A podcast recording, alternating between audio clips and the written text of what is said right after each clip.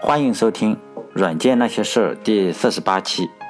自由软件，自由谈，争来争去都为钱。花了大概四百年左右的时间，基督教这个年轻的宗教就席卷了罗马帝国。在公元三百九十一年就被确立为罗马的国教，基督教呢也就开始征服了全世界的征途。基督教和其他所有的组织都是一样的，在野的时候呢就是含情脉脉，一旦上了台以后呢，马上也就翻脸不认人了。罗马帝国。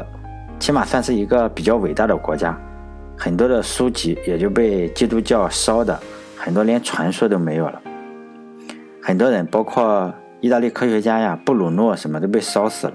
而且，德国有一个基督教的神职人员叫海因里克西拉莫尔，还写了一本书，叫做《女巫之锤》。这本书的内容呢，就告诉你，告诉大家什么是巫术，什么又是女巫。这本书网上是有中文版的 PDF 文件，如果有恶趣味的同学可以搜过来看一看。看完之后呢，保证刷新你的三观，突破底线。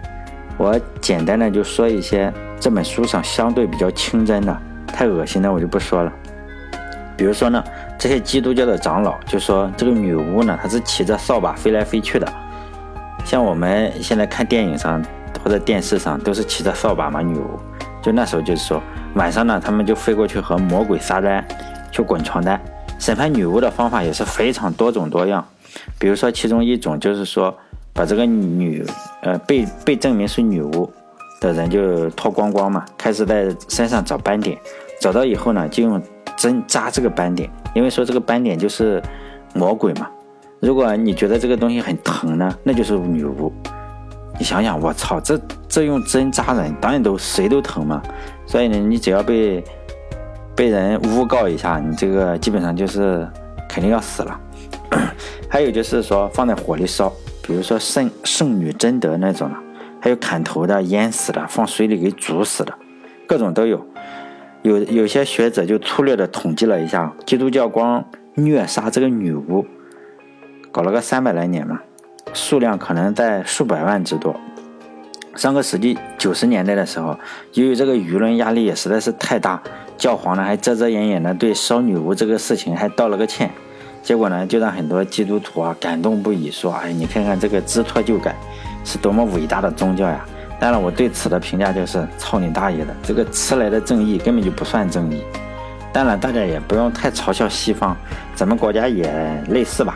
我国也出了一本神书，叫《怎样鉴别黄色歌曲》，是一九八二年出的，是人民音乐出版社出版，定价是两毛二一本，大家也可以在网上找找看，网上也有 PDF 版本，有兴趣的同学可以看看。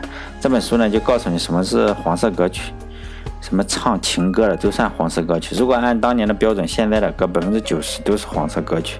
这本书呢，就把邓丽君就黑出翔了。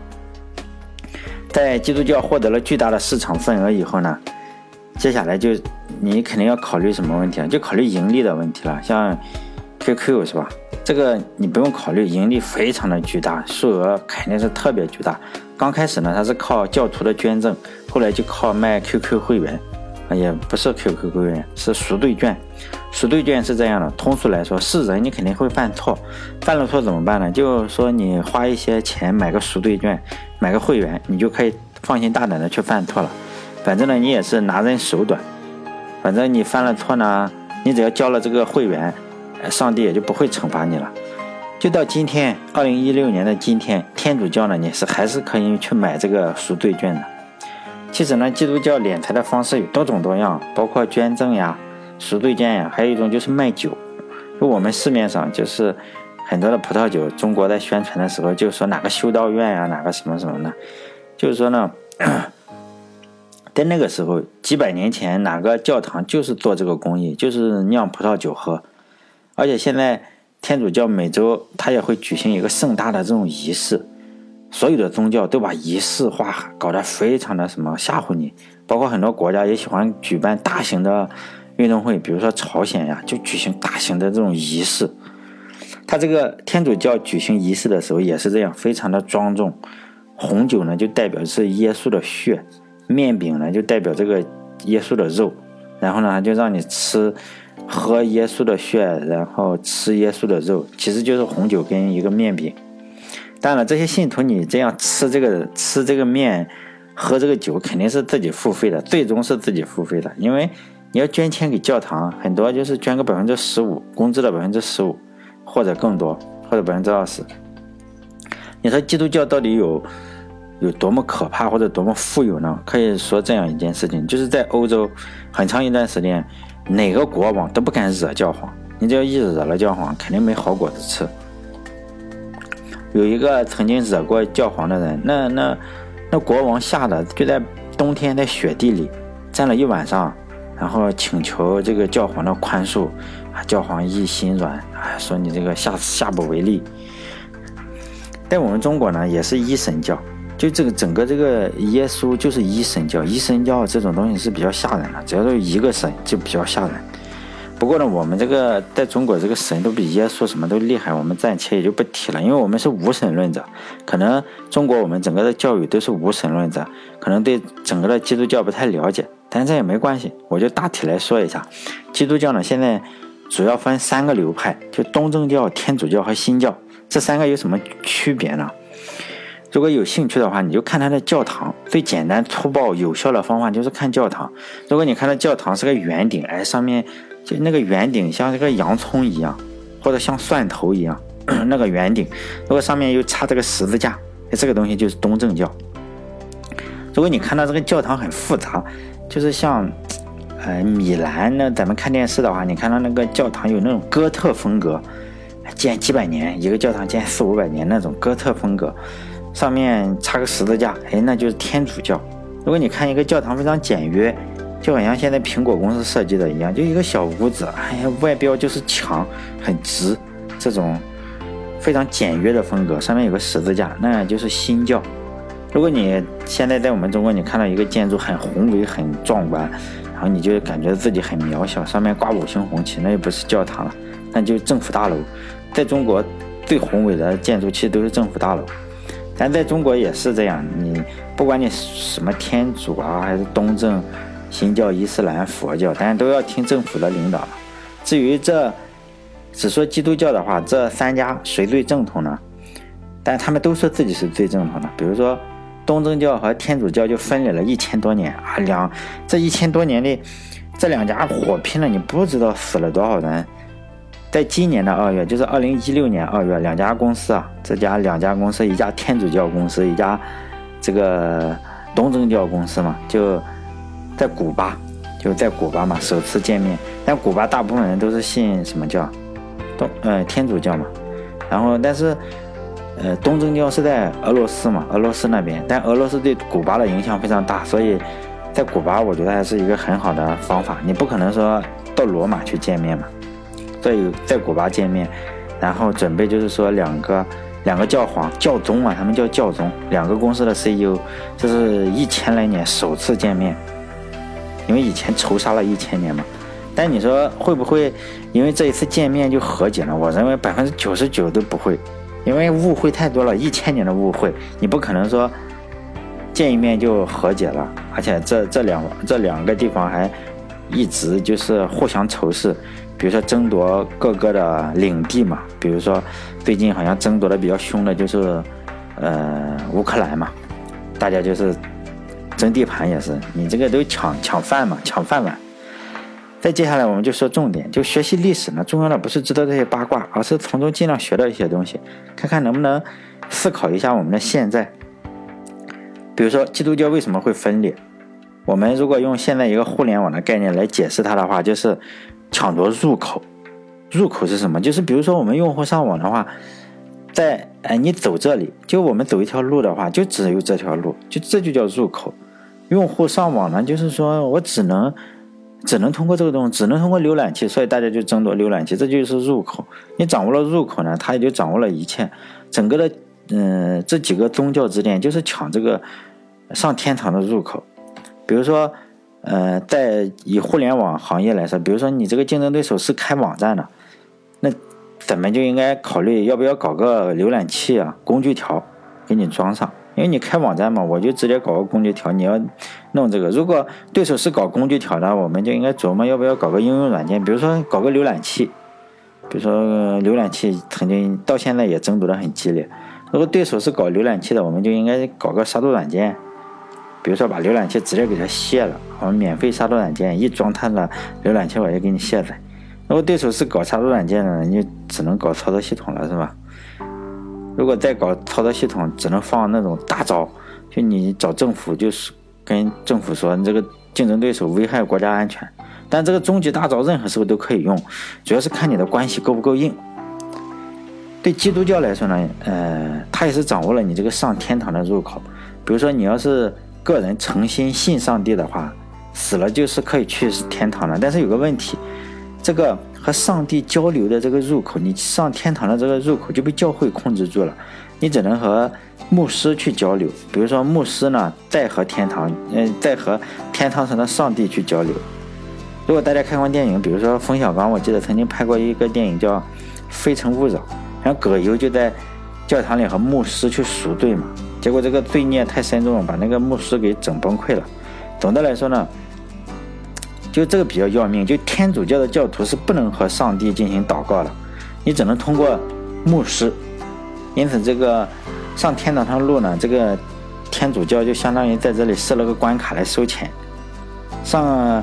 天堂这个事呢，也就因为这个关卡，这个入口呢，就被天主教完全占领了。如果大家看过油画的话，你就能看到很多宗教的题材，就有很多关于死亡的、撒旦的，你看着很吓人的那种油画，像被被被啊，浑身都就血这种死亡的这种油画，也是宗教题材的，看着挺吓人。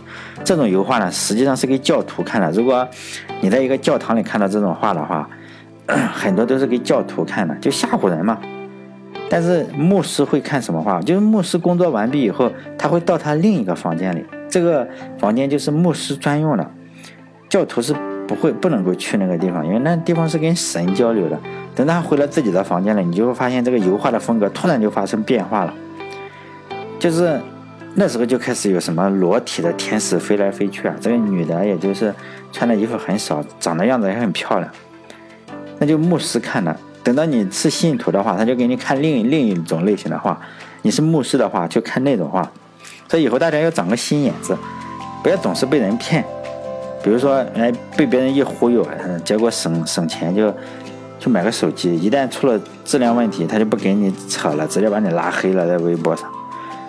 就是说这种事情呢，也就是到处都有，不止宗教上有，在现在我们社会上还有，就多长个心眼，并不是说教你怎么学坏。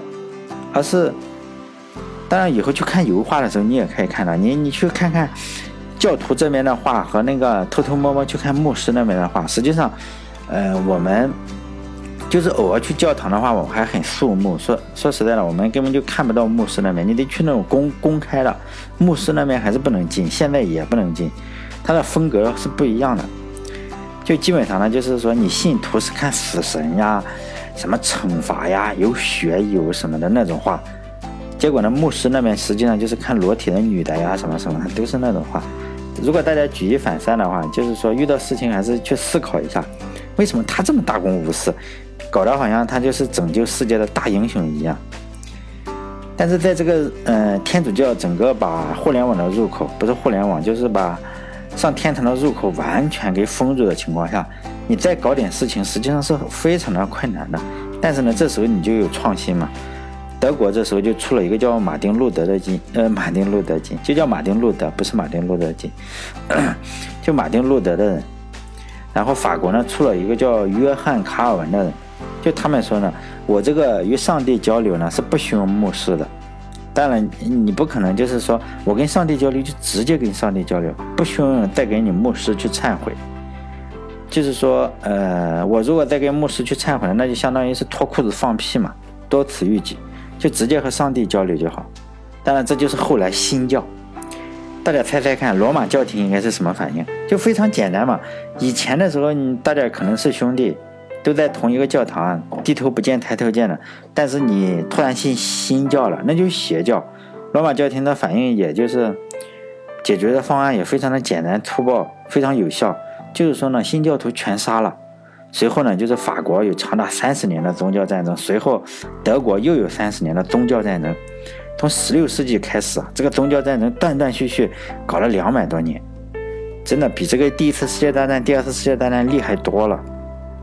不信大家可以去搜一搜，十六世纪那个人口那个密度要小得多，可以搜搜一些宗教的大屠杀，比如说有一个叫圣巴托罗缪大屠杀，那个惨烈程度，几个月就杀掉了数十万人。惨烈程度不亚于二战，而且不是杀士兵，不管男女，统一全干光。就是本来大家都是信一个上帝的，按理说你不应该下痛下杀手才对。但是这个人类就是这样，你同行是冤家，本来就抢饭碗，而且吧，经过长期这个宗教的教育，这脑袋啊，说实在的，也就半残废状态，也不想，就杀人其实很过瘾。据说呀，那种聚众杀人更过瘾。再举个例子，比如说，公元一千年的时候，那个时候基督教就说呢，要一千年的时候，这个地球呢就灭亡了。说实在的，这个宗教啊，还有政府呀，总喜欢就人为搞一点这种仇恨嘛。比如说你这个地球好好的转着，结果呢，他突然就跟你说要灭亡了，那怎么才能灭亡呢？怎么才能拯救灭亡呢？但是这个宗教，这个政府啊，很多时候就是故意的，他就是整出点事来吓唬人。全都有毛病，但他们也有自己就不可告人的秘密嘛。就是说，怎么才能阻止这个灭亡呢？就是说，要去圣城耶路撒冷，就是把耶路撒冷。那时候耶路撒冷已经在呃伊斯兰教的手中嘛。他们就说，你这个去圣城把耶路撒冷给整回来，这个地球就不会灭亡了。基督教徒呢，你只要参加此次战役的，不用问，就是说肯定是去天堂了，所有的罪呢肯定是免了，很可能会。发一些什么十字军勋章呀，还能发五一劳动奖章什么的。但这些暴徒啊，不能说是暴徒，叫基督徒。这个一听脑袋本来就不太好用，马上就像上街了一样，有几十数十万人嘛，浩浩荡荡就上路了。十字军东征，你想呀，反正教皇也说了，那这个教皇就是上帝。也分两个教，有的人说教皇你只是解释。然后有人说这个教皇就是上帝，怎么说呀？反正这个宗教后来分的分的乱七八糟的。但我们就说教皇反正说了嘛，你这个你只要去打这个十字军东征，他就会罪你的罪恶都免了嘛，上天堂肯定是要上了。他们也就撒开了胆子，一路上真是烧杀抢掠，无恶不作。结果一路上这个名声就烂透了，搞的就是东罗马帝国。当时东罗马帝国也叫拜占庭帝国嘛。这都是老朋友，都信同一个宗教的人，因为你这个一路上烧杀抢掠，结果到人家家门口了，结果搞得这个东罗马帝国，就是这个拜占庭帝国不敢开门，城门不敢进来，不敢放开，毕竟你数十万这个臭流氓进来，这个本国的妇女就遭殃了。结果呢，这些虔诚的基督教徒都是兄弟，按他们信基督的话都是兄弟，搞了一件什么事，就一不做二不休，直接就是。血洗了君士坦坦丁堡，就是有一个大家如果看历史或者看了，就真的血洗了君士坦丁堡，就男的杀，女的最后就奸杀，他各种都杀。写到这里呢，我就突然就想到了咱们这里抗日砸车的那些队伍，都是这样，你经过的街道拿着个铁链锁，然后一路砸，把人家索尼的店抢了，这种事情都有一片狼藉。比如说人家本来就是很幸福的一家人，开这个就因为开个日本车。是吧？西安还是哪里，把人家给砸瘫痪了，还是砸死了，而且还理直气壮。说实在的，这些想想君士坦丁堡那些无辜死难的人，这个臭流氓实际上是不分国家的，哪里都有。那如何？我们还是讲，就如何才能在这个密不透风的黑暗中带来光明，或者带来自由？就当时上天堂的入口已经完全被这个天主教把持住了，但是呢，马丁路德。还是找到了一个突破口，就是说他完全绕开了这个牧师，他这个非常成功的，就相当于在整个罗马教廷一下子咬下来一大块市场份额。以前的时候上天堂的流程是这个样子的，就是你这个教徒呢要向牧师忏悔，牧师呢再和上帝交流，确定你能不能去，至少两步嘛。但马丁路德直接来了个釜底抽薪，上天堂的流程就变成了两。一两个人之间的对话，就是你和上帝之间的私密对话，你这个牧师就完全没用了嘛？你这个教堂的牧师就完全没用，其实就釜底抽薪，所以你也不能怪这个罗马教廷这么狠。毕竟你想抢市场份额都这样嘛。按照现在咱们互联网的解释方法，就是说，你如果原来都是上门店嘛，买个衣服、买个裤子，你都要去门店，现在很可能你直接去京东，哎，或者淘宝上，省了不少步骤，相当于就新教嘛，然后也创造了一些价值。通过这种更自由，实际上它还是让人新教，还是让人变得更自由了。你不用再跟牧师去唠叨唠叨的去在那里忏悔嘛。新教也所以才获得了那么多的市场份额，当然它这个代价也是有的，死了那么多人互相杀，但最终呢，但最终的最终，这个所有的宗教最终的最终还是归结在一件事情，就是赚钱上。新教呢，它也是通过某种方法赚钱，所以基督教非常的富有。这个呢，我们留到以后再说。希望大家能从这个故事中获得一些某种启发呀，比如说在密不透风的市场中，我们应该。做点什么事情啊？就是让人变得稍微的更自由一些吧。所以这个主要是谈自由嘛。好，下期再见。哦，对了，最后安利一下我的微信公众号“软件那些事”。